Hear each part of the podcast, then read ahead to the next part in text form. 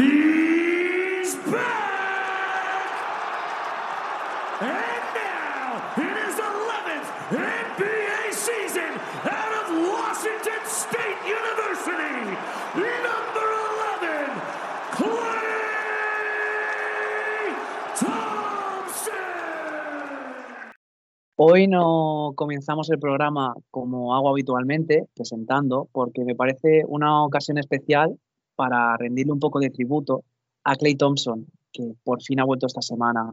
Como volvió Kyrie, como han vuelto otros jugadores, pero dos años y medio sin verlo por la pista, ¿eh?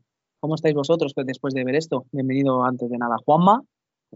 Buenas, Pablo. Límpiate, Alex. límpiate la baba un poco. Sí, a ver, me está cayendo. Alex Buena- buenas tardes. y Martí. Martí y yo el domingo por la noche estábamos que se nos. Bueno, si ahora dices que se me cae la baba, Martí y yo estábamos Sí, saltando de la un cama. poquito con los pelos de punta, ¿no? Fua, es que Ya con Todos la los- presentación, es verdad, todo muy, muy americano, todo muy emotivo, a apelar a los sentimientos, pero qué bien lo hacen los cabrones, ¿eh? Joder, el vídeo de presentación, la recuperación, Draymond Green, que ahora hablaremos de las noticias. No sé, una, ha sido una locura esta vuelta, por fin, y ha vuelto más, con más ganas que nunca. ¿Esta semana tienes algo que decir de noticia, Martí, o podemos pasar? Bueno, no, esta semana no tengo nada. No he querido Esta semana te la has Esta tomado de libre. sido Martí confinado y, y no, no, no. Tengo dos palos muy bien preparaditos. Había Bueno, pensado no- si decir una hora, pero no. No nos traes noticia, pero nos traes dos palos. Escúchame, yo estoy contento, ¿eh? A mí me traes contenido y palos, que es lo que hemos dicho esta mañana en Twitter. Nada. Bueno, comenzamos con la que son las noticias, que esta semana las he dividido porque ha habido lesiones, ha habido vueltas. Comenzamos así repasando rápido la de Clay y ya dejamos el tema, aunque me duele y hablaría 40 minutos de esto, pero no, no toca. Ah, jugó contra Cleveland, salió de titular. Para los que debatíamos hace poco si volvería a titular, suplente, no se sabía. De nada, señores. A Sí, veces tener las razones muy cansado. Sí. Ha hecho 15 puntos, 5 de media, 3 rebotes, 2 asistencias. Victoria contra Cleveland y derrota contra Memphis en un auténtico partidazo, porque el de Memphis fue un show. Lo estuve viendo. ¿Y os acordáis lo que decía de los tramos cuando hablaba de la vuelta de Zion en su debut en la NBA? Que hacía tramos de 4 minutos, 5. Ha sido básicamente esto, porque está jugando 20 de media, pero eso, los primeros 4 minutos saliendo de titular, después los últimos 4 de la primera parte y los primeros de la segunda. Son tramos predeterminados. ¿Cómo valoráis esto? O sea, es lo que he dicho, yo soy el hombre más feliz del mundo con esta vuelta. Bueno, como debería ser, ¿no? Poco a Sí. poco, después de tanto tiempo, no sé, lo veo lo lógico y ya lo dijimos que es como, por lo menos yo creo que deberían hacerlo, porque si no, a la mínima puede recaer y tal o lo que sea y tampoco es cuestión de forzar. Cuando No, además sin él iban bastante bien. Sí, ahora con Clay. que, que ha vuelto con muchísimas ganas a un nivel bastante bueno después de estos dos años lesionado e inactivo. Así que bastante bien, pero las ganas que tiene, verlo volver a jugar de esta forma, el mate que metió contra Cleveland. El mate. íbamos, íbamos, a, íbamos todo diciendo irá, irá con calma, no sé qué, y, y te, y te hace ese mate como, como si nada hubiese pasado en los dos últimos años. Increíble, increíble, pero totalmente de acuerdo con Juanma de que así va bien, calma y, que no vuelva a recaer, porque las ganas que tiene y cómo ha vuelto promete. Sí, yo tengo un par de cosas a decir. Creo que me me voy a quedar, me voy a quedar bien, bien seco. Pero bueno, primero de todo, obviamente, estoy contento de, que vuelva a jugar. Con un poco de miedo, es la típica de cuando tiene la pelota y igual hace una entrada, pues como es como mirar a, Derrick Rose post lesión y, y Sí. la canasta y pues ya estar un poco acojonado. Por tanto, por, por esa parte bien, porque bueno, según las jugadas que hemos visto, la rodilla no está nada mal, como bien comentabais, sobre todo el mate. Por otra parte, pues tiene sus pros y sus contras esto de, de que juegue em, estos minutos tan limitados, porque personalmente yo si fuese entrenador, al saber que Clay saldrá en X minutos y que seguramente eh, intentará tirar todo lo que pueda, pondría un especialista defensivo solo em, los minutos en que, en que Clay salga a pista, que obviamente pues, van a ser eh, inicio de cuarto, eh, final o cierre de primera parte y inicio de segunda parte. Por tanto, eh, para intentar un poquito lastrar su porcentaje de tiro. Y sí que es verdad que, que los partidos que ha vuelto, eh, igual ha tirado un poquito más de la cuenta. Es verdad que obviamente es Clay Thompson, pero me parece que ha hecho un regreso un poco intentando por lo alto, alto.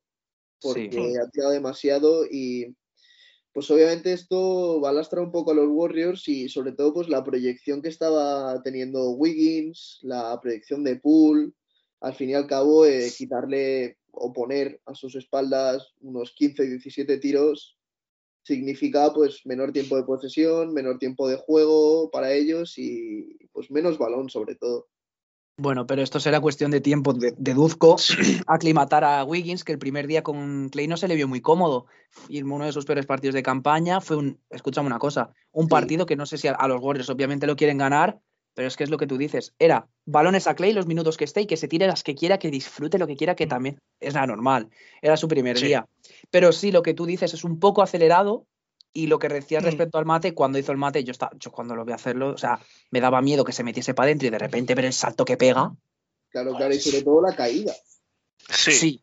Y, ha- y ha habido un par de caídas, pero claro, es que es eso. Hasta que nos acostumbremos otra vez a verlo, no se nos quitará el miedo. Y él Sí. es el primero que no lo tiene, que es el que le importa, ¿eh? Efectivamente, el que no tiene que tener miedo es él. Nosotros Exacto. podemos pasar todo el miedo desde, desde casa. Pero bueno. Volviendo con otros jugadores, que no ha sido. Es que ha sido una semana de regresos. Kairi. Es que esta semana hemos grabado este jueves y le ha dado tiempo a jugar tres partidos. Y hoy Mm. ha salido una noticia de Woj hace no mucho que los Nets estaban muy confiados en que a lo largo de la temporada Kyrie se convierta en un jugador disponible para todos los partidos. ¿Qué quiere decir esto? Que la inyección entra. O, bueno, y esto yo lo leí ayer, que es bastante interesante, que le van a hacer, em, en, los, en los juegos de casa les van, le, le van a hacer pagar pequeñas multas. Sí, yo también lo he leído. Que Para- o sea, iba que no lo- si no lo incrementando. No, no, si juega los incrementando partidos. Multas de 1.000, 2.000, 3.000, 4.000, 5.000 por, creo que eran posesiones en ataque o, o algo así. No acabé de leerlo del todo, te, te recomiendo que lo busques porque es algo muy interesante, porque seguramente no se vacune lo que Si me, si me dices quién lo publicó, lo busco ahora eh, mismo, de hecho. no lo recuerdo, pero lo leí ayer, además. Sí, yo Cuando lo leí también. decía eso, que Kairi eh, volvería a jugar en, en los juegos de casa, pero que le caerían eh, pues pequeñas multas por partido. Sí, que creo que el máximo de, el máximo de multa eran 5.000 dólares. Sí. Pero ahora, ah, yo también la leí, pero ahora no recuerdo cómo, cómo, cómo funcionaba exactamente. Bueno, de momento lo que importa es que solo puede jugar fuera de casa. Ayer le metieron una tunda a Chicago en la segunda parte. El parcial es que, si no voy mal, 43-8. 47-10. Pues mira, mejor me lo pones. Una locura. es lo que tiene. Este Big Three, cuando está junto, es que es imparable. Hoy he visto el dato de StatMuse, 13-3, cuando están los tres en pista. Solo para, para que veáis, 16 partidos en, toda la- en dos años, casi Sí. dos años realmente. Pero bueno, él ha hecho 17,7 puntos, 5 rebotes, 4 asistencias, 32 minutos de media. Es cierto que baja contra Chicago porque están más 30 arriba y ya pues, descansan las estrellas. Pero bueno, querías hacer un apunte, ¿no, Alex? Sí, eh, que acabo de encontrar la noticia que es, eh, dice, podría jugar los partidos de, de Brooklyn como local si está en, no sé si es el equipo o él mismo, a pagar multas mínimas por ello. Si juega un partido es, eh, es una advertencia, si juega, si juega dos son mil dólares, si juega tres, eh, dos mil, cuatro. cinco Muy mil bien. y más de, y más de cuatro, es decir, todos los que quieras se Mm. mantienen cinco mil. Calderilla, Lo acabo de leer. Y yo os voy a hacer una pregunta. ¿No le sale a cuentas a Brooklyn o a Kyrie pagar esas multas? Por supuesto. Obviamente. Porque si Por él. supuesto. Porque, Obviamente, les va- obviamente les van a pagar. Sí, Es que las, las pagarán y, y para poder tener el equipo ya completo y una pecia como Skyrie Irving que como jugador y como para espectáculo de la liga, adelante Es con que- ello. es que que Kyrie esté en todos los partidos es hacer a Brooklyn otra vez máximo aspirante. Es que no hay otra. Sí. Porque-. Eh, puede flaquear en defensa, todo lo que tú quieras, pero el tramo de ayer de, Bru- de Brooklyn en Chicago es lo que yo vengo diciendo siempre. Te meten un 30-0, un 20-0. El día de Indiana van 20 abajo, quedando 3-4 minutos del, ulti- del tercer cuarto y a los 3-4 primeros del último estaban arriba. Menos 20 abajo a estar arriba. Es que es una bestialidad. El, el- el arsenal ofensivo que tienen no tiene ningún tipo de sentido. Pero bueno, ahora están pasando una peque- un pequeño bache, han perdido varios partidos, están sin confianza, pero bueno, supongo que la victoria de hoy les habrá salido como un golpe de confianza brutal. Sí. Y veremos. Por último, dos jugadores que han vuelto esta semana son Rui Hachimura y Thomas Bryan por parte de Washington ¿Están Wizards. en Washington? Sí, y bueno, el primero el japonés que volvió de problemas de problemas personales, vamos a dejarlo ahí. Se rumoreó con que estaba había pasado una pequeña depresión después de los Juegos Olímpicos, de la presión que había soportado de representar a Japón. 5,3 puntos, dos rebotes, ni una asistencia, 13 minutos de media, poco a poco. Está en una segunda unidad ahora mismo que, quieras o no, Washington está luchando por entrar en playoffs y tiene que asentarse. Sí, Pero- un jugador muy interesante, sin duda, el, el japonés. Personalmente, eh, A mí me gusta, ¿eh? mucho. eh, hizo unos muy buenos Juegos Olímpicos. Mm. Y veremos cómo encaja, pero eh, bueno, tanto la, la vuelta de Thomas Bryan como la de Rui Hachimura me parece que da bastantes más opciones a Washington, ya que son dos jugadores muy interesantes, muy jóvenes, muy a seguir y, sobre todo con bastante calidad, que creo que pueden, pues la, la- aportación y la incorporación de dos jugadores con talento creo que puede dar ese salto de calidad a, Washington para incluso pelear un puesto de playoff o, estar bastante asentado en el play-in. Bueno, yo no creo que, yo sinceramente no creo que lleguen hasta puestos de playoff como tal, porque hay mucha competencia, pero eh, por méritos propios están ahí, ¿eh? Y nadie, yo no los esperaba. Y el último es Thomas Bryant, que debu- bueno, volvió ayer en el partido contra Oklahoma, si no voy mal. Sí. Seis puntos, un rebote, una asistencia, seis minu- mm, 12 minutitos, si no voy mal. Lo que quería comentar de la vuelta de Thomas Bryant es que hasta su lesión estaba convirtiéndose en el titular. Ahora tienes a Gafford, tienes a Montrezl Harrell y tienes a Thomas Bryant. ¿No hay una sobrecarga en el, en el puesto de 5? Sí, pero bueno, Sí. igual renegan a, a Montres Harrera a la suplencia, Es- que para mí es, es- A ver, ya estaba, Bueno, bueno, o sea, a un rol más secundario que el sexto Sí, hombre. Sí. No, pero bueno, siempre ha sido un muy buen sexto hombre, incluso en los equipos que ha jugado siempre ha salido del banquillo, es un poquito un jugador que se suele llamar microondas, un jugador que Se, se me estaba pasando esa palabra por la cabeza. Exactamente. Y, y veremos hasta dónde llega este Thomas Bryan. Ya un poquito lo que tú has dicho, hasta la lesión eh, estaba jugando unos minutos muy buenos, unos minutos eh, de calidad bastante buenos. Y creo que, si mal no recuerdo, es un ex-Laker. No, s- no lo sé ahora mismo, Alex se ríe, pero las- es que es, es escuchar Lakers. Sí, en este traspaso entre Lakers y Washington, si no voy mal. Sí, la primera temporada es jugador Sí. Lakers, año rookie. Y después se va a Washington en la 18 y 19. Pero bueno, yo no sé. Si tuviera que apostar por que se queden con dos de tres, sinceramente sería Harrell el que se va fuera. Son dos pivos de futuro, uno titular, uno de sexto hombre o rol secundario, pero con importancia. bueno. Incluso renegarlo a la posición de cuatro. ¿A Thomas Bryant? No, no, más a A Montrezl Es que me cuesta ver un 4 que no sea con tiro, ¿eh? Ya, pero bueno, al, A ver, al- sí. las cualidades físicas para jugar de cuatro creo que sí las tiene. y es un pivo muy pequeño. O sea, la posición de 4 por físico pegaría más, es lo que tú dices. Pasamos a las lesiones, porque lo que digo, ha sido una semana de vueltas, pero otros se nos han ido. Sin ir más lejos, Dylan Brooks, el jugador de Memphis, que está en el mejor momento de la temporada. Habrá que hablar un día de estos en la patata caliente, porque es que no es normal. O sea, la- ha salido estos días las similitudes entre estos Memphis y, esto, y los Bulls de Rose, y es que Hmm. todo cuadra. El- cielo. sí, el, bueno, que no acaben como acabaron aquellos, por favor. No, por favor. El, el bueno de, el bueno de Dillon, que se hizo un esguince de tobillo izquierdo en una acción muy fea contra los Clippers el sábado, de 3 a 5 semanas de baja y lo más probable es que no, lo, no vuelva hasta el All-Star. Es una dura baja lo que digo para Memphis, pero es que se lesiona uno y aparece otro. Es que Sí. Cuando, sale, cuando estás en una dinámica positiva, todo sale rodado. Y ahora mismo es lo que digo, el otro partido contra los Warriors, otro equipo, después de la remontada que hicieron los Warriors, porque estuvieron, bueno, hubo un parcial de 31-7, otro equipo se cae. Pero ellos siguieron, siguieron y con un Jamorant que es al menos aspirante al MVP, ahora mismo, Sí. Eso es sí. es una locura. Pero bueno, otra lesión es la de Damian Lillard, que bueno, ya. Otro mira, palo para Portland.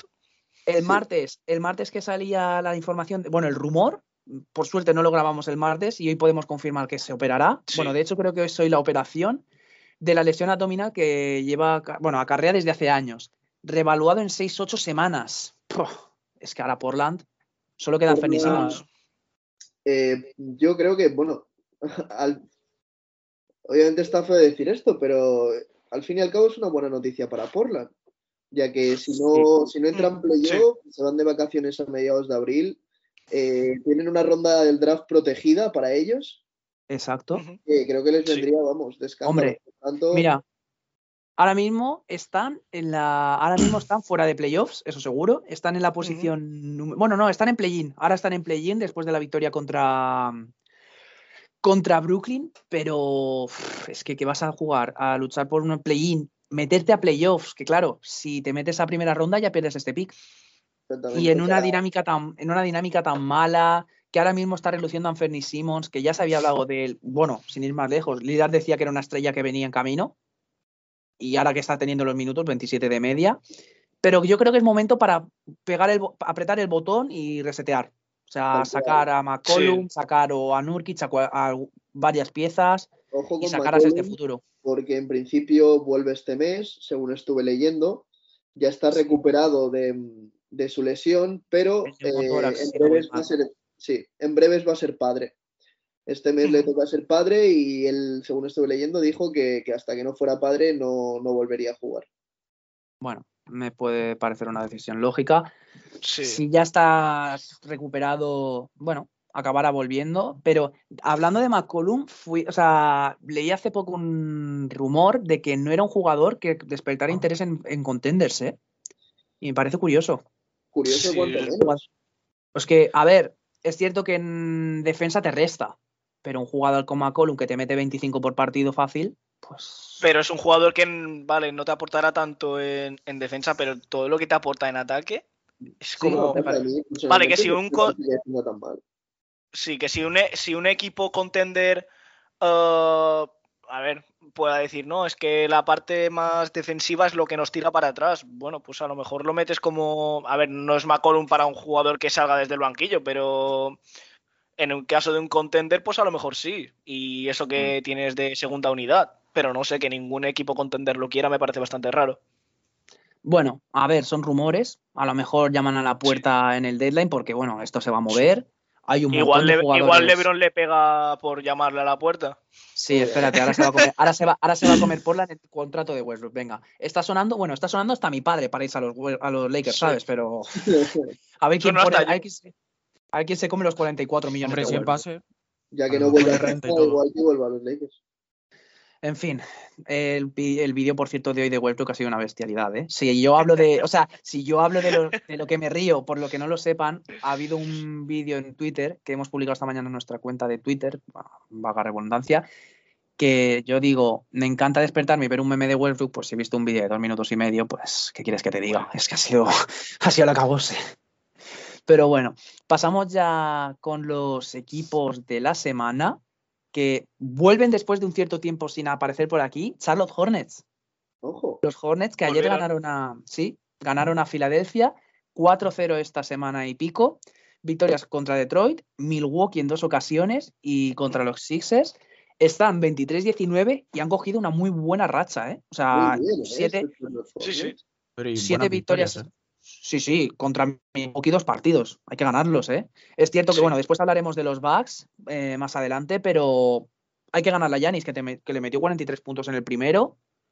Y a medio partido de los playoffs. Sí, que poco se Sí. habla. El cambio en esta dinámica, que lo que digo, siete victorias en los últimos nueve encuentros, la defensa. Es un equipo joven, inconsistente y es lo normal. El otro día creo que lo decía Sergio Andrés de Drafteados, que hablaba de que si tienes a una estrella como Lamelo, que es todavía joven, se le- tiene buenos partidos y malos, se refleja en el equipo. Un jugador inconsistente que tiene, o sea, es muy flashy, tiene momentos buenísimos, pero luego se apaga. Mm. Y es lo que le pasa a estos Hornets en defensa, que bueno, en los últimos 10 partidos son la mejor, la octava mejor, con 106 puntos de net rating. Y mira que nos estuvimos criticando un buen rato por el tema defensivo. Sí, sí, Sí. sí, a ver, es que es normal, era la peor defensa de la liga. Y ahora mismo nos estará subiendo puestos, pero es que eran críticas justificadas. Pero escúchame, si siguen mejorando este apartado, se van a, se van a posicionar arriba, porque el ataque lo tienen. Y Sí, después, sí. bueno, es que lo que digo, Terry Rozier 23 puntos, 47,5% en tiros de 3 con más de 8 intentos. Una bestialidad, porque coño, es que, estás- lástima, es ¿no? que es que son, no, los, estos son los últimos nueve partidos. Ah, nueve partidos, bueno, sí, sí, sí, aún. mejor aún, ¿sabes? Mm. O sea, imagínate de, de tirar 10, meter 5. Casi, casi. Me pasa, pero eh, ¿Qué pasa? Te venga- ahora- te va a llamar Lebron para que metas los triples por Westbrook. Venga. yo a Los Ángeles igual me voy, ¿eh? No te digo que no.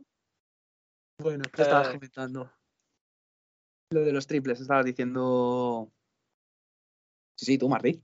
Ah, yo, O sea, yo mismo. Sí, sí, Ah, sí, tú, bueno. tú. Eh, Me parece bastante bárbaro el, el acierto, quiere decir, eh, muy bien durante 10 partidos y no ser Stephen Curry y mantener casi un 50% de, en triples desde la línea de 3. sin duda, pues obviamente esta subida de Charlotte viene, yo creo, un poco marcada por Terry Rozier. Obviamente el, Sí. el principal artífice es Don Lamelo. Bueno, la Melo no estaba, no está en unos porcentajes muy buenos, ¿eh? Está haciendo un No, pero es- 17-6-6, 42 en, en tiros de campo, 30 y pico muy bajo en triples. Bueno, o sea, en tiros no está, pero está aportando en otras cosas. Exactamente, yo creo que más que porcentajes, eh, lo dirían en, en el juego en sí y en las Mm. acciones eh, clutch, las acciones individuales y, y en los highlights. La que le ganó el otro día a Milwaukee, con la, con la bombita esa, pasando el balón por encima de Wesley Matthews. Exactamente, o yo qué sé, el, el pase de espaldas dando un salto girado. Bueno, Es, es que es una, es una bestialidad. Y otro que está muy bien es Kelly Oubre Jr., ex Warrior, lo tengo que recordar, porque el año pasado no funcionó. Es así. Pensaba 37 que aquí solo íbamos a nombrar a los ex Lakers, menos mal. No, tranquilo, a los, hay palos para todos. sí. Es un guaperas. Es un, un guaperas y sexto hombre, pues este rol le viene que ni pintado. Va- casi bate, casi bate el récord de triples en el último cuarto. Metió en- en- hace poco ocho triples en un cuarto cuarto Sí, sí. Creo que y estuvo. los porcentajes finales creo que rondaron, no sé si era un 9 de 14 o algo así, pero Sí, muy, llevaba- muy del partido. Pero bueno. Oye, otro equipo que. Este creo que no ha estado nunca en los equipos de la semana fa- en los mejores. Toronto Raptors. Qué alegría Mm. me da poner a estos aquí, ¿eh? Y Pues más, sí. es que hay vida en Toronto. Hay Parecía que no. ¿eh? Parecía que Parecía que no, pero oye, Scotty Vance y poco más. Y bueno, es que Van Vliet está a un nivel All-Star. Claro, Frank Van Vliet está un poquito.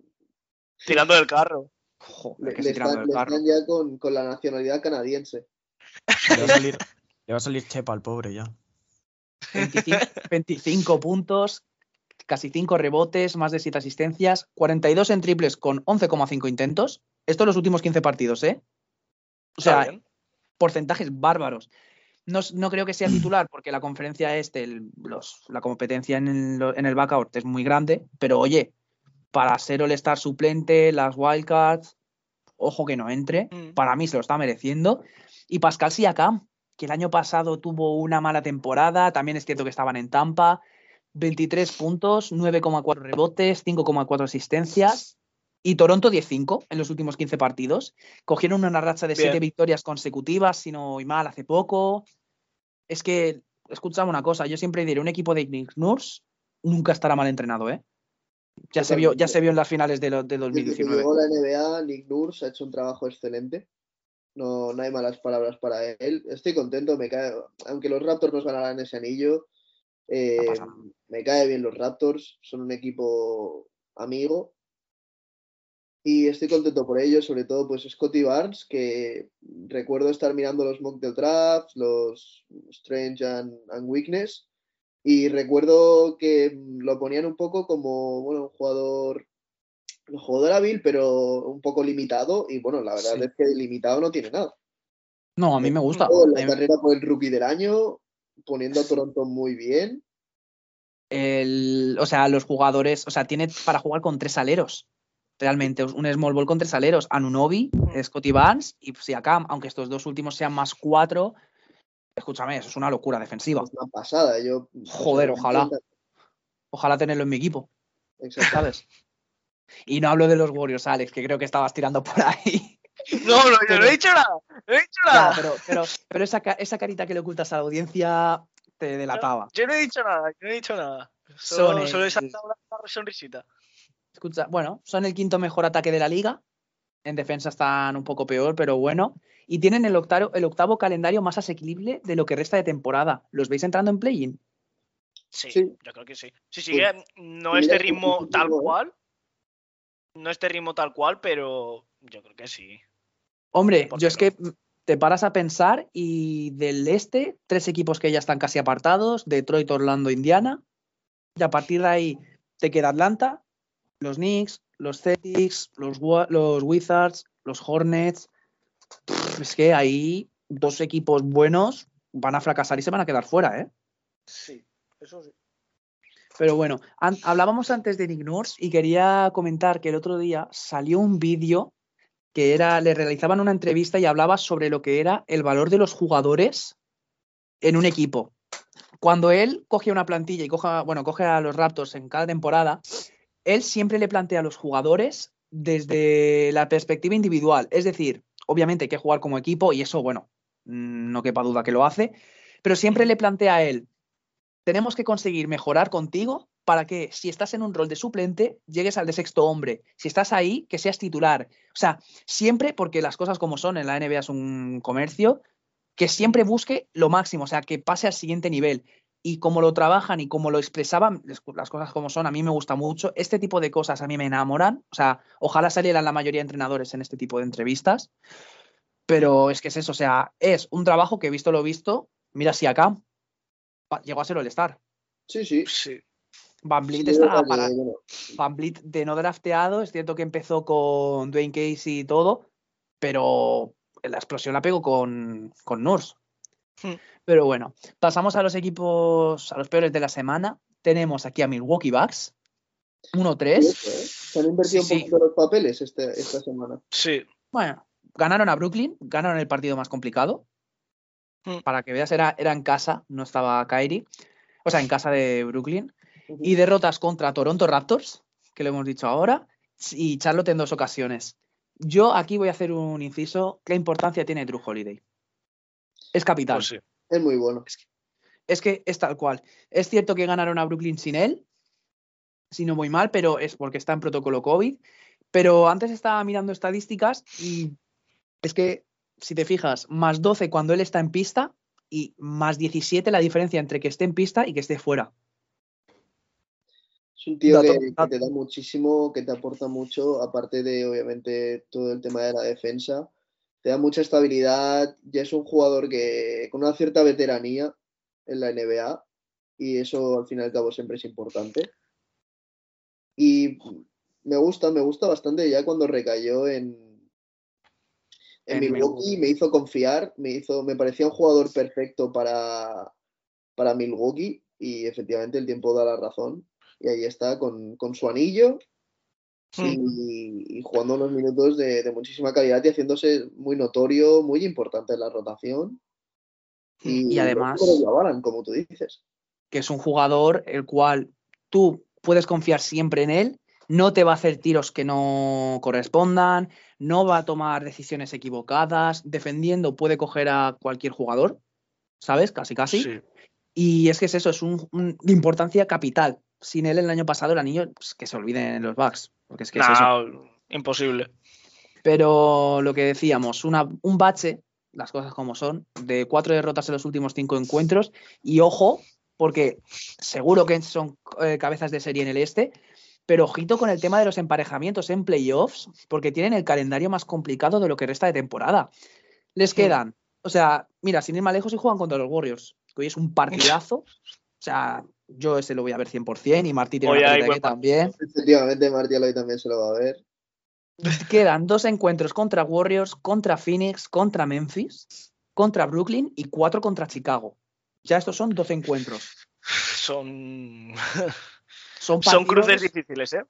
Sí, pero a ver, es, un, equi- es el campeón, también te digo. A lo Sí, que yo sí, quiero hacer pero- referencia es que que Chicago acabe por encima de ellos, que acabe por encima Brooklyn, ¿sabes? Bueno, con Brooklyn sin ir más lejos les interesa, si no pasa lo de las multas. Porque al menos es jugar más partidos en casa de Brooklyn, donde no puede Kyrie. Pero es eso. Yo de todos modos es lo que digo. Confío en ellos, no pasa nada. Todos los equipos tienen malas rachas y oye, siguen cuartos del este. Sí, pero habrá que ver que este bache no, no dure más, porque lo que decimos del calendario tan complicado que, que les queda, mm, vamos a ver, esperemos que no siga esta racha negativa, pero cuidado, porque a ver, aunque estén Mira. arriba, El Cuidado. calendario, de lo, el calendario de lo que queda de mes es Warriors, Toronto otra vez, Atlanta, Memphis, Chicago, Sacramento, Cleveland, Knicks y Denver. Bueno, Esto es lo que. Calendario complicado. Cuanto sí, menos. Bueno, al hay, final se hay puede coco- hay cocos, pero Sí, eso- hay- cuidado. esto es claro. Hay cocos, pero bueno, ahora mismo Atlanta, por ejemplo, es un equipazo, pero está muy mal. Ayer Sí. empezaron ganando de 10, 15 contra Miami, acabaron de menos 24. Bogdanovich está, Bogdanovich está teniendo un muy mal año, ya lo dijimos en su momento, pero bueno. Otro que está arriba en el oeste ahora, pero que también está en un pequeño bache, Utah Jazz. Utah Jazz, que es el segundo equipo de los peores de la semana. 1-4 en este tramo, victoria contra Denver y cuatro derrotas consecutivas frente a Toronto, Indiana, Detroit y Cleveland de 20 en casa. Ganar en Salt Lake City es complicado y lo ha hecho Cleveland. Triple doble de Darius Garland. Triple muy doble. Garland, Es que esto tiene- Te ha hecho, te ha hecho cositas en el Vivenger. ¿eh, Martí? Te ha hecho cosas en el Vivenger, no te ha dado tiempo a mirarlo. Creo que tiempo ha tenido de sobra, ¿eh? Sí. No, Jared Allen está haciendo una temporada histórica en mi Winger. Martí Simplemente sabe por lo que lo decía. Exacto. sabe por lo que lo decía. No sé. Pero no pasa nada. A ver, es que ahora mismo Utah ha pasado de ser el único equipo sin jugadores en el protocolo a tener seis. Ahora tiene, bueno, a este nombre me ha costado pronunciarlo la primera vez. No lo conocía, lo siento mucho. Udoka Azubuike. No lo conocía. Jared Butler, Rudy Gay, Rudy Gobert, Elijah Hughes y Hassan Whiteside. Bueno, eh, hubo un partido que son Toronto. bajas, mm, capitales, Sí, pero, pero en- no en de Toronto, en Toronto jugó, jugó, jugaste tú, jugó Alex, jugó Juanma y poco más, ¿eh? En Toronto sí que tuvieron, tuvieron problemas porque es que, bueno, sin Conley, sin Donovan, sin Joe Ingles y nada, y aún así estaban está ganando al de- descanso. Sí, o sea, era un momento en el que no estaban seguros de si entrarían todos o no, pero bueno, al final acabaron perdiéndolo y a ver, que es que es lo que digo, o sea, están en- están- normal, sin pues, Rudy, sin Rudy Gobert, que está haciendo la mejor temporada de su carrera, que está haciendo la mejor. Es que Es que el resto puedes decir, bueno, no pasa nada, por así decirlo. Pero Rudy Gobert ahí la baja, ojo. Porque Mira. se le complica mucho. ¿eh? Os voy a, os voy a decir quién jugó por Utah en Toro- bueno, contra Toronto. El quinteto fue Elijah Hughes, Eric Pascal, Trent Forrest, Jared Butler y Hassan Whiteside. Ojo con Eh, Eric Pascal, ex Warriors. 29 hizo 29 puntos, ¿eh? Claro, si es que no falla. Y, lo- y se lo traspasaron. Ay, No, lo traspasaron, me acuerdo que salió lo que era de los mejores amigos de Donovan Mitchell. Sí, sí, no voy mal. sí. sí, Pero claro. bueno, volviendo al francés, bueno, es que sin él han sido la peor defensa de la liga en Claro, estos pues es partidos. que Cien- el- seguramente el intimidador eh, más potente de los últimos años. Sí, Da ahí Cosas tantos premios al defensor del año. Claro, correcto. a, a Whiteside, que no defiende ni a mi abuela, pues ¿Te acuerdas, ¿Te acuerdas cuando era un pivot de importancia en la liga haciendo que no sé cuántos tapones por partido en Miami? no, lo de Miami Hmm. fue, o sea, e- esas apariciones estelares de jugadores random como puede ser eh, Jeremy Lin, eh, Yogi Ferrell, qué poco, qué, poco, qué poco se acuerda la gente de Yogi Ferrell, que ahora está jugando por Europa. Eh, lo dicho, de Hassan Whiteside, que se, recuerdo que se rumoreaba hasta All Star. Bueno, para, para que vieras cómo estaba la cosa, ¿eh? Sí. Es que estaba Pero- bien eh, por eso. Sí, sí, sí, pero que escúchame, pero para que vieras el nivel de Whiteside y cómo, es, cómo ha acabado. Sí. Que sí, que está siendo Sí. pivot suplente en un contender, claro, pero De No. tanto a tan poco, por así decirlo. Claro, no, recuerdo igual eh, algún año que pasó por Sacramento, creo recordar o algo así. Obviamente, Mm. pues de no ser No me- nadie en me- Sacramento está- a estar en el contender, pues mira. Me estás, me estás hablando de Sacramento como una franquicia NBA. Yo se lo llamo un patio, bueno, un patio de amigos no, porque pero bueno, lo que decía, Gobert, segunda mejor temporada anotadora de su carrera, primera en porcentaje de tiros de campo, 70%, y mejor temporada reboteadora, más de 15 por partido. Le pagaron tanto, pero escúchame, la gente que diga que suele estar esta temporada, justificado está porque es que es capital. Sí, sí, sí, sí, sí. ¿Y visteis lo que salió de Donovan Mitchell? Los rumores hace un par de días que estaba molesto por los votos del All-Star. No, no lo leí. Está- No, la verdad. Pues mira, salió que como no estaba siendo de los más votados y siendo el mejor de los Utah Jazz, estaba molesto porque esa votación se debía a que se encontraba en un mercado pequeño y que de cara a su futuro contrato él valoraría bastante el tema del mercado. Se hizo una bomba importante durante un par de días. A ver, que este es su primer año de la extensión, quedan cuatro temporadas, Claro, pero que Ahí diga está. esto ya, que diga esto ahora, se puede ir pues, joder. A ver, no sé, o sea, está siendo lo que digo. Si estuviera también en otro lado, sería candidato a MVP. Pero es que el problema de Utah es que nadie habla de ellos. Es como, mira, pongo un caso, no es ni mucho menos comparable, pero Kyle Kuzma en Washington. Está haciendo, 20 lleva como 7-8 partidos de 20 puntos, anoche hizo 19, pero está haciendo el mejor nivel de su carrera y nadie, casi nadie habla de él por eso. Exactamente. Es más, eh, bueno, yo personalmente ya, ya sabéis que, que amo bastante a Kyle Kuzma, lo Sí. lo sigo en redes sociales y mm, el día que, que- que hace no mucho, hace un par de días, que el, el tío va y se casca un 27-22, Sí, es verdad. 22 rebotazos, eh, bueno, su Instagram era una auténtica fiesta. Y la, suyos cuenta, y la cuenta de Twitter es una bomba desde que Claro, los claro. Ya no le ponen Sí. el vestido rosa. re- reposteando, reposteando que, que merecía un contrato máximo, que muchísimos amigos suyos subiendo fotos suyas con sus estadísticas. Hay que decir que es un show, es un show, Sí. Kyle, y, y cómo le amo. Acabo de ver Otro, otro ex Laker, otro Mira, más. Alex, me la acabas de dejar, me la acabas de dejar votando. Me estaba partiéndome el culo porque he visto una notificación de Bleacher Report que no sé si habéis visto la foto. Los. Kings anoche trolearon a los Lakers, bueno, y a Russell Westbrook. Pusieron la foto en el vídeo marcador Ice Cold Player of the Game, Russell Westbrook y una foto Oh, de él Dios. enfadado. No, Somos el Los meme Kings- andante, tío. Los Kings que no son nadie se ríen hasta de Westbrook. He leído la- las estadísticas de los últimos tres partidos con un porcentaje menor a puntos.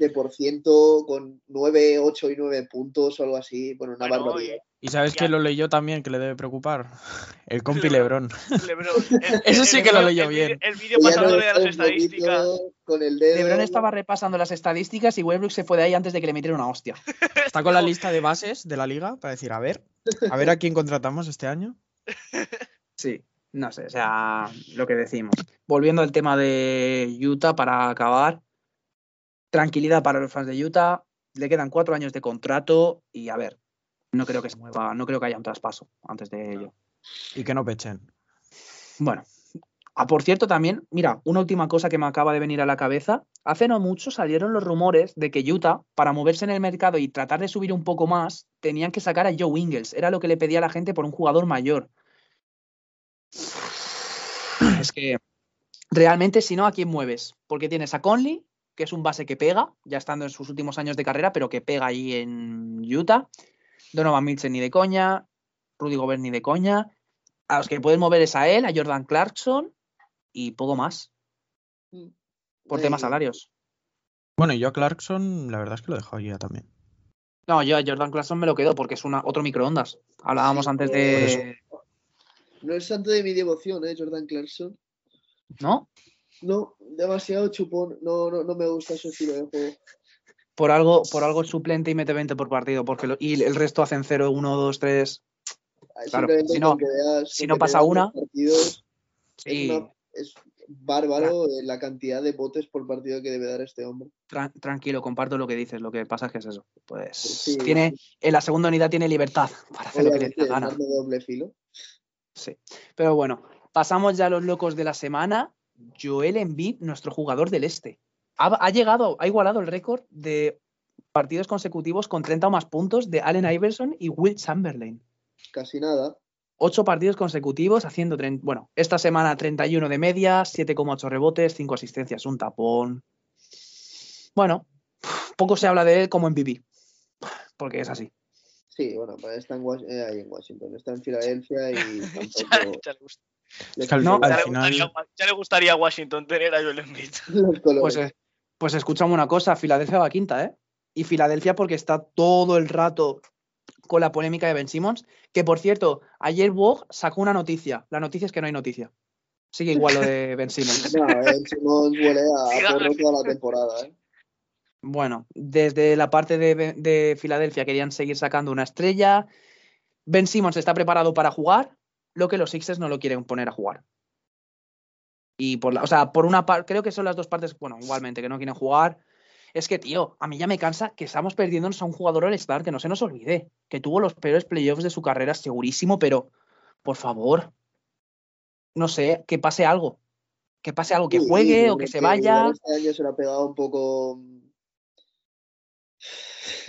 Un Es- poco año sabático, un poquito Sí. cuando acabas el bachiller o la carrera, que te coges un añito sabático, pues este está igual. Este está a conocer mundo y ya luego decidiré. y ya luego vamos viendo. Pero bueno, el jugador de la NBA de la conferencia este es Fred Van Vliet, que ya hemos hablado antes de él, 30,3 puntos, 6,5 asistencias, 4,8 rebotes, como si nada. 4-0 la Relajado. semana, 4-0 la semana pasada. Y en el oeste tenemos al dominicano, a Carl Anthony Towns. A Carlito. Carlito, Carlito. Poco, poco se ha hablado de la semana de Minnesota, muy bien. Están ahora mismo novenos. Esta noche perdieron, pero cuatro victorias consecutivas hicieron, ¿eh? Bueno, lo que se espera de este equipo y lo que dije en hace anteriores programas. Rachas de 4 o 5 victorias, después 3-4 derrotas, para mantenerse en el 50%. Huelen a play-in. Sí, a play-in yo sí. Y, qué contento estoy. Playoff si no- no... lo sé, pero play-in seguro. Escúchame una cosa, si este equipo no huele a play-in con lo que hay en el oeste abajo, dolería mucho, ¿eh? Claro. Claro. Pero bueno, y el jugador de la, de la conferencia oeste de la NBA, Jamorant, hizo 25 puntos, 6,8 asistencias, 6,3 rebotes, 5-0 la semana pasada. Y oye, fue el primer jugador de la historia de Memphis en, o sea, en semanas consecutivas siendo el jugador de la semana. Bueno, un récord más. Sí, eh, Otro, otro para Zapa. Sí, no tiene sentido lo de este año, lo de, lo de Jamorant. O sea, sí, Es- sí. El sentido que tiene es que es muy bueno. Es Derrick Sí, Rose bueno. chiquito. Y no, y no tan chiquito, que si comparas, si comparas las estadísticas de esta, de, con 22 años, están parejísimas, ¿eh? Si es a lo mejor Claro, un punto más, una asistencia menos. Sí, pero bueno, o sea, es cierto que no es. O sea, bueno, es que no me atrevo a decir que no es el mismo impacto, tío. Pero bueno, pasamos a la- al repaso de conferencias, de clasificaciones, rápidamente. En el este, Chicago lidera todavía 27-12, seguido de Brooklyn, Miami en tercera posición, tres victorias seguidas. Milwaukee, Filadelfia y Cleveland que se mantienen puestos de playoffs. Es muy meritorio que sigan con las bajas que tienen, tío. Sin Sí. Ricky, sin Colin Sexton, sin ahora Okoro. Joder, Es es que lo pienso y digo, estos Cavaliers con sin lesiones. Es que pensaba, sin lesiones a lo mejor están cuartos o terceros y no hay lesiones. Ricky, Ricky Rubio para mí ya pierden la, la oportunidad a, a todo. Pero, sí. joder, ¿qué hubiesen sido con un Ricky Rubio Prime como estaba ahora? ¿Hasta dónde hubiesen llegado estos Cleveland Cavaliers? Sí. El, el otro día salieron rumores de que aún así había equipos, a pesar de su lesión, que querían traspasar por él y que el año que viene confiar en que se quedara y renovara. O sea, para que veáis cómo ha cambiado el panorama de irse a Cleveland como que no lo quería nadie en la NBA en verano, ahora que lo quieran hasta lesionado y renovarlo. Bueno, Es que ha pasado de ser moneda de de la- cambio, la típica moneda de cambio de, Sí. de la NBA, a ser pieza, pues, clave para Pieza clave. Sí, pieza para cualquier equipo, pieza clave para cualquier equipo ahora mismo de, de la NBA y de cara a las temporadas que vienen. Pero bueno, en los puestos de play-in, Charlotte Hornets, Toronto Raptors, Washington Wizards y Boston Celtics. Ahora hablaremos de Boston. Con calma, que están décimos. Y fuera de play-in y playoffs, New York Knicks, Atlanta Hawks, 17-23. Esto es, sin- es que cada semana pasa lo mismo, tío. Es que siempre hablamos de Atlanta aquí, pero es que es. De verdad. Esto ya empieza a ser un poco preocupante.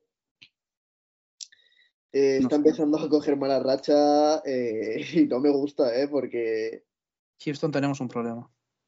es que Mm. están, están duodécimos, están No, a tres partidos y medio de playoff, creo que era, que bueno. A están a 3 de play-in y de playoffs a Ah, perdona, 6. sí, claro, a play-in, a. De 3 a 3 de play-in y a 6 de playoffs. Joder. Bueno, y cierran el este Indiana, Detroit y Orlando. Orlando en última posición. Perdió el partido que le tocaba contra Detroit, las cosas como son. Van Buena a seguir tanqueando. Sí, sí, sí, a ellos es lo que les interesa. Y, hombre, para el número uno del draft. Y volviendo al, al oeste ahora, las, esta semana son líderes Phoenix Suns, 31-9. Nos han quitado el trono. En segunda posición con 30-10 Golden State, seguido de terceros Memphis Grizzlies, 29-14. Están a tres y medio de Phoenix, que también 10 victorias consecutivas el récord de franquicia. Hmm.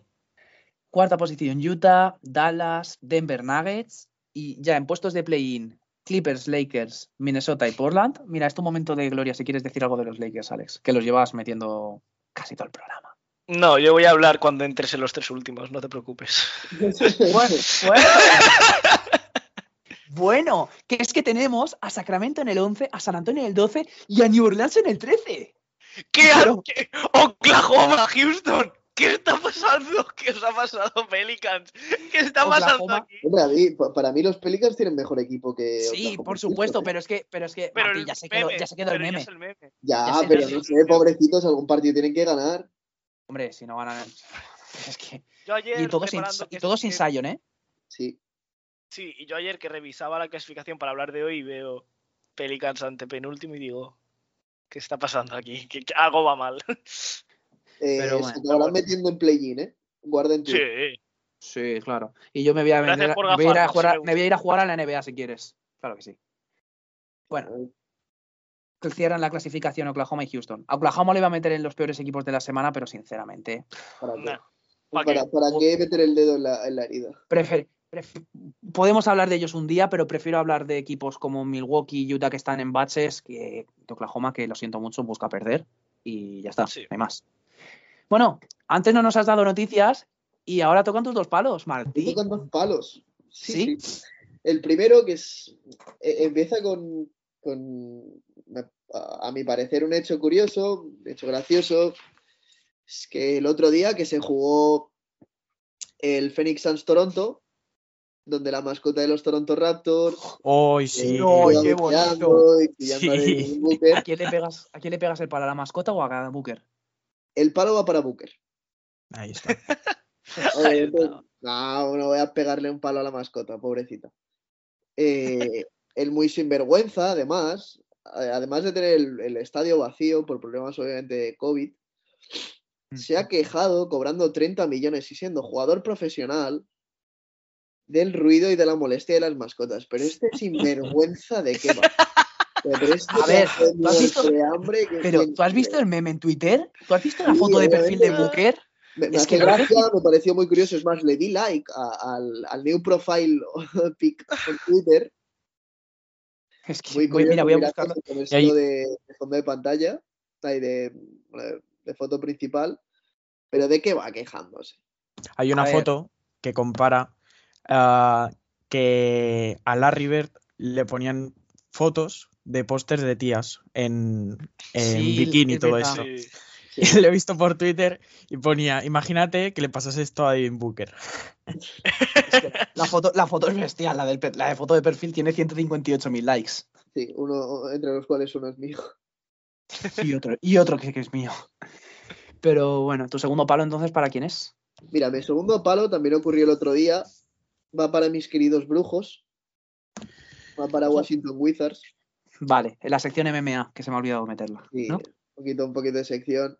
Y, y el palo va para el nombre más chulo y los chavales ya no se llaman así. Ya no- lo- los hijos ya no se llaman Kentavius. Kentavius, chico. Ah, Y para Montres Harrell por el, el incidente que provocaron en la media parte, creo que era entre el partido de Washington Wizards y Oklahoma City Thunder, si, no, si mal no recuerdo, sí. en el que, bueno, tuvieron más que palabras. Uno le recriminaba que no se la hubiese pasado para tirar el último tiro de, de la media parte y La- acabó- creo, que se- creo que lo recriminaba Harrell a Kentavius. Sí, pero acabó con un tiro de medio campo sin más sentido en vez de igual pasársela a Montres Harrell que estaba bastante más solo. Y bueno, eh, incluso llegó un poquito a las manos y tal, pero al final todo se calmó. Y simplemente no quiero que rompa el vestuario, quiero ver a, a Washington por lo menos en play-in, así que que dejen de hacer los imbéciles. Sobre todo Compartieron que minutos en pista después. Digo, compartieron minutos en pista después. Sí, O sea, sí, sí, sí. A ver, estos se acaba- se queda ahí. Lakers, No será ni la primera ni la última vez que dé una pelea así. Mira, es que son hechos puntuales que hay que comentar, pero bueno, la sección MMA de este año ya tiene dos episodios: la pelea de Stewart y esto. Entre otras. Bueno, Rudy Gobert también está por ahí bastantes veces, ¿eh? Sí, Gobert al principio. Siempre. Todavía no habíamos abra- sección. abrazando a la gente mientras cierra el rebote. Ya, pero bueno. A ver, por episodios podrían haber muchos, pero desde que la estrenamos, es que estaría lo de Miami-Denver. Sí, sí, yo bueno. Uh, A final de año, a final de año hay que hacer un recopilatorio de esto, ¿eh? Un rewind. Re- Guardémoslo. Bueno, pasamos con la patata caliente. Que aquí me apetece hablar mucho y hay un miembro de nuestro programa que antes me ha comentado que va a venir a pegar palos en este tramo. Ojo. Eh, sabe quién es y está sonriendo. Solo digo eso. Sí, la A ver, es que sí. Boston Celtics. Boston Celtics. Van, como he dicho antes, fuera de puestos de playoff, décimos al límite del play-in 21-21. ¿Vale? Los dos últimos partidos se los han ganado Indiana. El partido primero, sin ir más lejos, no leí nada de Twitter y solo viendo pérdidas y porcentajes, me imaginé que habría sido un partido horrendo. Partido horrendo porcentajes no llegaban ni al 40% de equipo cosas así. Me metí a Twitter y la gente decía que era de los peores partidos de los últimos tiempos de NBA. Joder. Vale. Bueno, empezamos a hablar un poco de Boston partiendo de lo que ya hemos dicho varias veces. No, es- no tiene pinta o no parece desde fuera que sea un vestuario unido, un equipo cohesionado. No lo parece. Ya empezamos con las declaraciones de Smart a principio de temporada, que criticaba lo de los Jays, que no la pasaban, que era algo que tenían que trabajar. Y luego las declaraciones de Jalen Brown sobre Al Horford cuando dijo que debían jugar más como equipo y no lo estaban haciendo. Y Jalen Brown dijo aquello de, bueno, sin comentarios sobre lo que ha dicho. A ver, si ya de por sí no hay buen rollo de primeras, el resto ya no cuesta mucho que salga, ¿eh? Están un poquito mod vestuario del Mallorca, ¿eh? Ah, no me hables, mira, no me hables de esto ahora. ¡Qué palo! Escucha, escúchame una cosa, que yo estoy ahora desconectando hablando de NBA y me tienes que hablar del Mallorca otra vez a Ya, frustrarme. lo por- siento. Es que, Martí, En el sótano Martín. de nuestras desgracias siempre hay una planta más. Sí, pero bueno, a ver, sí. Vale, para el que no lo siga el Mallorca y el que no lo entienda, sí. El Mallorca está saliendo noticias así, de que hay, un- problemas de problemas. vestuario. Y bueno, sí, sigue, sigue con lo que quieres decir. Pensaba yo que, que Sarver era. No sabía yo que Sarver era de los Boston. Bueno, deja Sarver, deja Sarver, que todavía no se habla de él y vamos a ver cómo acaba aquello de Phoenix. Porque es eso. A ver, Bien. es que, no sé, si de primeras no hay una química así importante, que es con lo que se construyen en buenos equipos, no sé cómo lo veis Alex y Juanma, pero Hombre, algún Mm. traspaso yo creo que tendrían que hacer, la verdad. Porque eh, así no pueden seguir, o sea. eso Es, seguro. es mm, eh, autodestruirse, básicamente. Por más Poco a poco. jugadores y eh, estrellas que tengan, si no tienes química, al final no te va a salir. Es igual Bueno, el tema, el tema mental, o sea, tú puedes ser muy bueno, pero si no vas bien de, de arriba, amigo, no te va a salir. O sea, No. yo lo que veo es eso, un traspaso, mirar de mover un poco un poco el equipo y a ver por dónde Sí. paran al final, porque así Yo no, no le veo mucho futuro. No, yo lo que comentaba también en algunos otros programas, eh, es un problema que ya viene desde bastante atrás para Boston, que mm, quiere volver a, a luchar por un anillo y ya es, mm, es que ya hay problemas y ya no es que digas, no, es que no me funciona este jugador, no me funciona tal, no, es que ya hay un problema de química dentro del equipo. Si ya empiezan así, Es que cuesta. mm, tienen que empezar a, a reaccionar. Esta temporada, obviamente, ya no. En plan, ya no. Bueno, Queda media temporada, ¿eh? sí, pero yo no lo, pero no vemos a Celtics luchar por un anillo este año. No, eso por supuesto, pero una Vale. asentar el futuro. Exacto, Sí, empezar pero- este año, este año un poco a lo mejor y ya de cara al año que viene, entonces sí, pero que empiecen ya, porque si no, esto de buscar el, el anillo una vez más, se les está haciendo un camino muy largo. A ver, todo empieza por toda la polémica que ha surgido sobre si el dúo de Jace funciona. ¿Vale? Claro, Antes, espera, perdona Martí, antes de hablar de si son compatibles o no, a nuestro parecer, quiero hablar de las estadísticas de los dos esta temporada, ¿vale? De 2000, más de 2.000 minutos que ha disputado Boston entre prórrogas y tal, solo han disputado juntos 588, es decir, un cuarto de la temporada. sí, sí. Sí, Para que nos pongamos en contexto, Boston ha sido un equipo que ha tenido problemas de lesiones. Jalen Brown se perdió 10 partidos, ha tenido protocolos COVID, lesiones menores. Es decir, hace- hasta hace 4 o 5 partidos creo que habían disputado uno con el equipo al completo. Para que veáis el panorama. Jalen Brown, 24,5 puntos, 5,7 rebotes, 3 asistencias, 38 en triples y 3,1 pérdidas. ¿Vale?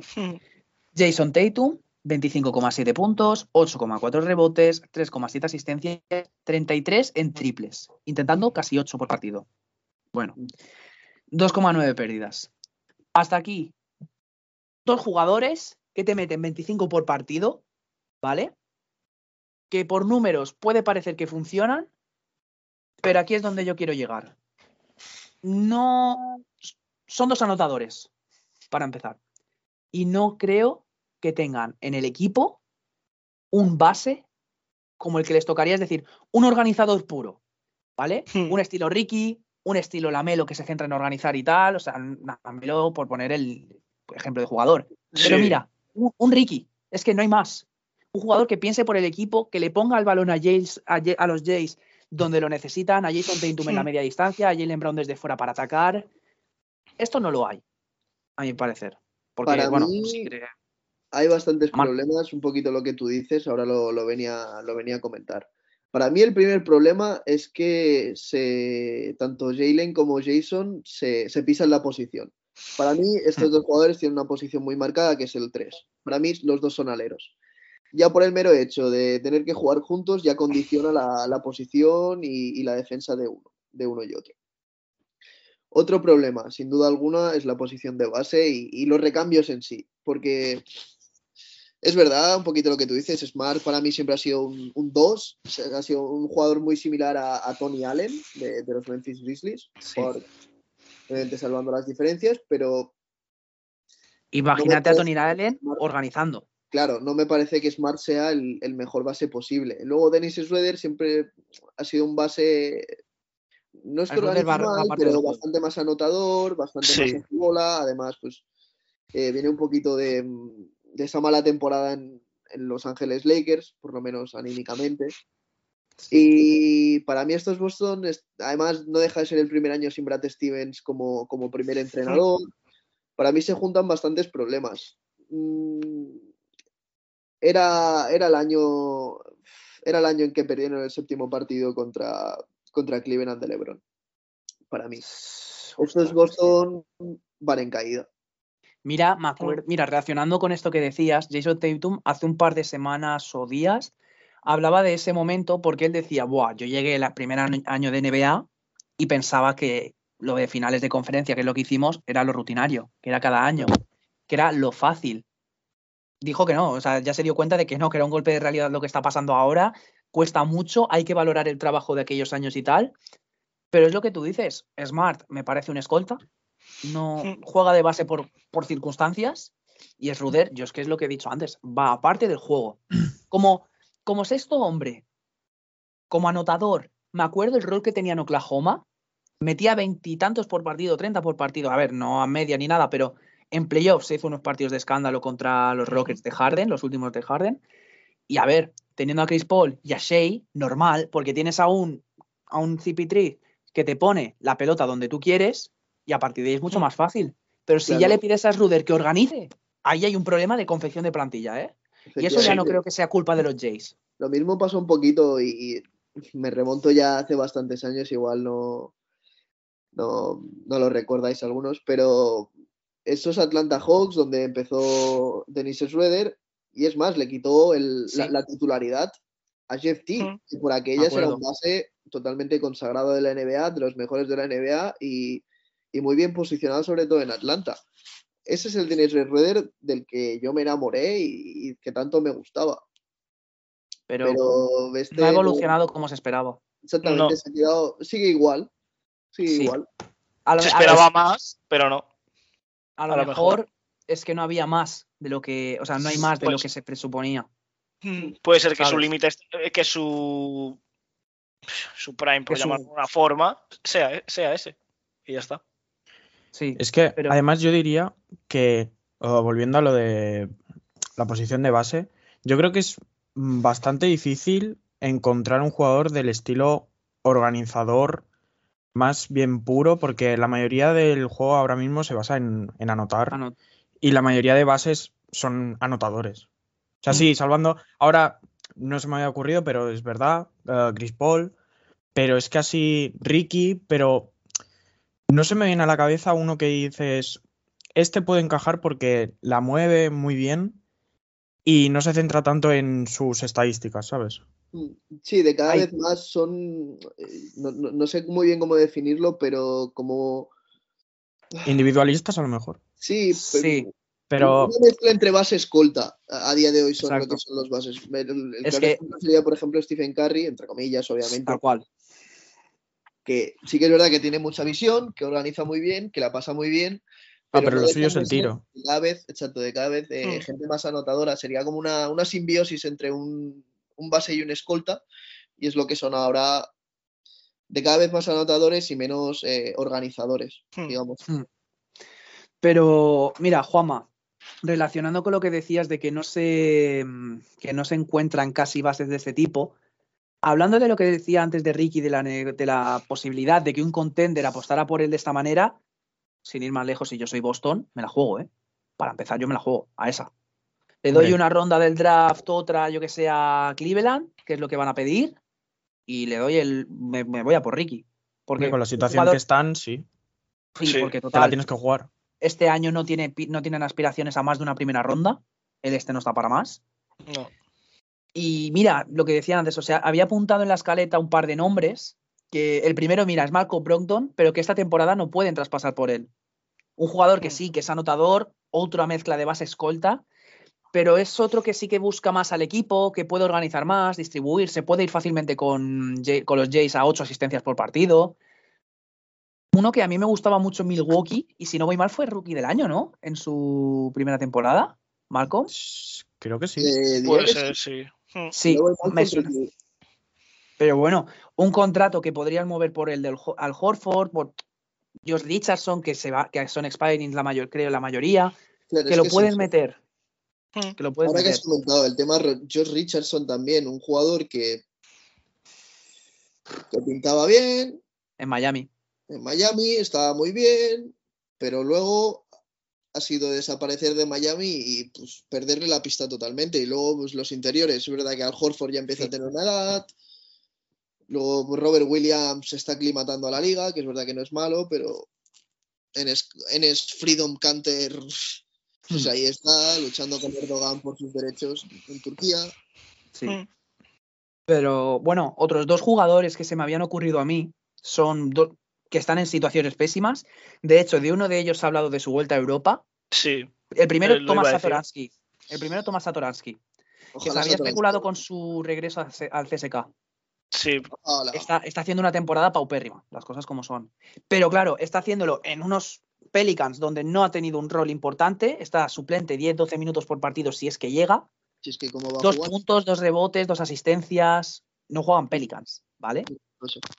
Personalmente, No sé si es, no sé si es que la- le pasa algo o lo que sea, pero es un base que, por ejemplo, me encajaría. No sé cómo titular, pero un No, desde la segunda unidad. Un base de, de dos metros, muy organizador, con una visión muy buena. Además, tiene ese rol también en, la República Checa y, cuando juega con la República Checa lo hace eh, muy, muy bien. Y para mí, igualmente creo que no me acaba de convencer en Boston y personalmente yo como buen fan de la Euroliga sí que estaría abierto a un regreso suyo a Europa y al CSK no. No, que se quede, para mí que se quede en la NBA. Pero bueno. Y el tercer nombre, Goran Dragic, que está en Toronto, ¿eh? Que se nos se nos ha olvidado el nombre por completo, pero Sí. Goran suena mucho para, Do- para Dallas, no sé cómo todavía no está allí. Seguramente acabe jugando con Luka Doncic, Hmm. pero es otro estilo, que me acuerdo que los playoffs con Miami de hace dos años fue una locura, anotando. Otro jugador que, claro, puede organizar, pero es que es lo que decimos, este estilo de nombres que no obliguen a Jason Tatum y a Jalen Brown a jugar aclarados cada dos por tres y que le den un sentido al ataque. Hombre, a mí me Pero es que es- eh, Dragic en Boston. Sí, pero tiene el Pero ¿Qué dices, Martí? Sí, sí, perdón. no, simplemente eso, que me gustaría mucho eh, Dragic en Boston, lo que ya tiene una cierta edad, ha pasado por una serie de lesiones, pero Mm. estaría encantadísimo de verle. Ojalá. Pero tal ¿Decías, vez, tal vez el de Dragic es el, un perfil un poco más anotador, tal vez. O sea que, Ya. no sé. Pero, por ejemplo, más organizador que Smart y que es Ruder. Sí. Además de, de ser un base muy penetrador, de poder abrir el campo. Mm. de- Jalen Brown, los triples, de- los triples desde la esquina. Exactamente. Una patata organiza mejor que Smart. Y que es Ruder. Más que Ruder. Pero bueno, lo último que quiero apuntar también es jugadores tiradores. Que si van, mira, si ya nos ponemos en el punto de que organizan Jalen y Jason, que no es lo que les toca, que tengan tiradores para abrirles la pista, que puedan jugar sus penetraciones, que tus sus tiros a media distancia, con la seguridad de que si se la doy a uno fuera, no sé. Mira, el partido que hicieron del 4 de 42 en triples. Hace no mucho. Es que, es que hasta, no- hasta, hasta yo que sé, otro equipo mete más, o sea, cualquier equipo de la Liga Insular de, de Mallorca mete más. ¿Sabes? Y, no Hmm. voy a decir, y no voy a decir nombres. Pero bueno. Uf, el palo de Pau. El palo de pan. no. Pero lo que digo, la última pregunta, ¿creéis que son compatibles como tal? ¿O que el problema va por lo que hemos dicho otro lado? Mm, duro, duro tema, ¿eh? Yo, Sí.